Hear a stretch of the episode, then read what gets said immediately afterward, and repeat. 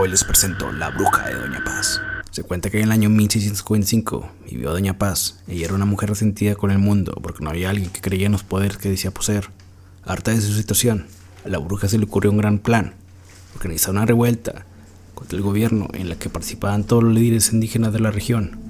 mediante el cual ella recuperaría su poder, mediante embustes y artimañas consiguió poder de todos los habitantes del pueblo a su lado y logró tal éxito con su empresa que muchos la vieron como la mejor hechicera de la región. Todos se lo temen que los sublevados quisieron hacer su propio gabinete, por lo que eligieron como un jefe de un indígena muy astuto y malicioso, y que en memoria del jesuita que lo bautizó se hacía llamar Jerónimo el Morante. El cargo de capitán le fue otorgado a Nicolás Asturias, alias Pies de Liebre, según se cuenta que era tremendamente ágil,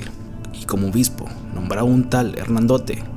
y le comendaron cuidar a todos los asuntos relativos de la región. Las tareas de Hernandote era dar misa, confesar y casar a parejas,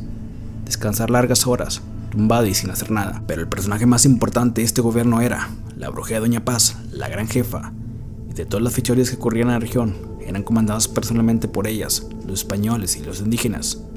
que no habían querido participar en su juego, sufrían las consecuencias de sus malvados poderes, tan graves fueron la consecuencia de dicha revuelta que el gobernador de Durango se vio obligado a combatirlas enviando el ejército, obligado a los indígenas a pedir paz a cambio de que entregan a sus jefes. Pero los cabecillas era gente muy leal a su jefa, por lo menos que querían era delatar a la vieja bruja, ya que temían que ella se convirtiera en lechuza, sapo o rata para enterarse todo lo que dijeran o hicieran, y eso realmente asustaba mucho, así que era muy difícil que le delataran y que el pueblo supiera de ella,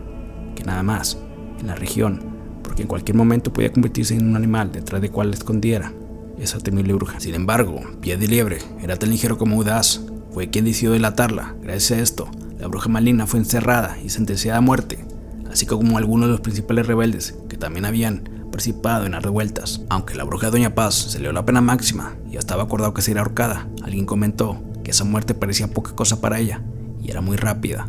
lo que trataba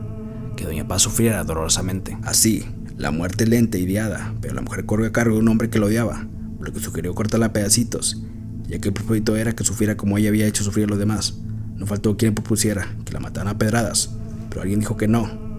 que no tenía chiste, muy probablemente moriría con la primera, y el sufrimiento sería realmente muy poco, pero la ejecución se propuso, ya que los sublevados, que todavía luchaban, que habían logrado llegar a los terrenos de Chihuahua, sus actividades eran sanguinarias y terroríficas, mataban a cuantos españoles se le atravesaban en el camino, saltaban rancherías, quemaban cementeras y otras tantas fechorías. Se incitaron grandes refuerzos para apaciguar tanta guerra y una vez impuesta nuevamente la calma, se volvió a pesar de la manera que matarían a la bruja, quien estando en la cárcel trataba todos los medios con convertirse en ratón, sapo o lechuza, pero no lo logró. Seguía siendo la misma mujer de siempre, pero sin poderes. Alguien comentó que los dolores de veneno eran terribles para quien lo padecían y por lo tanto ese podría ser un excelente castigo de modo que un día le llevaron un veneno este no le hizo ni cosquillas. También se les ocurrió darle una bebida que contuviera vidrio molido y el mismo veneno que mató a Sócrates, con el que todo el mundo pensó que las tripas se le reventarían, pero se volvieron a equivocar. La mortal bebida no le hizo ningún efecto. Después de mucho darle vueltas, decidieron regresarle al método inicial, es decir, la ejecución en la horca, y así procedieron a la mujer. Justo cuando iba a la horca, gritaba,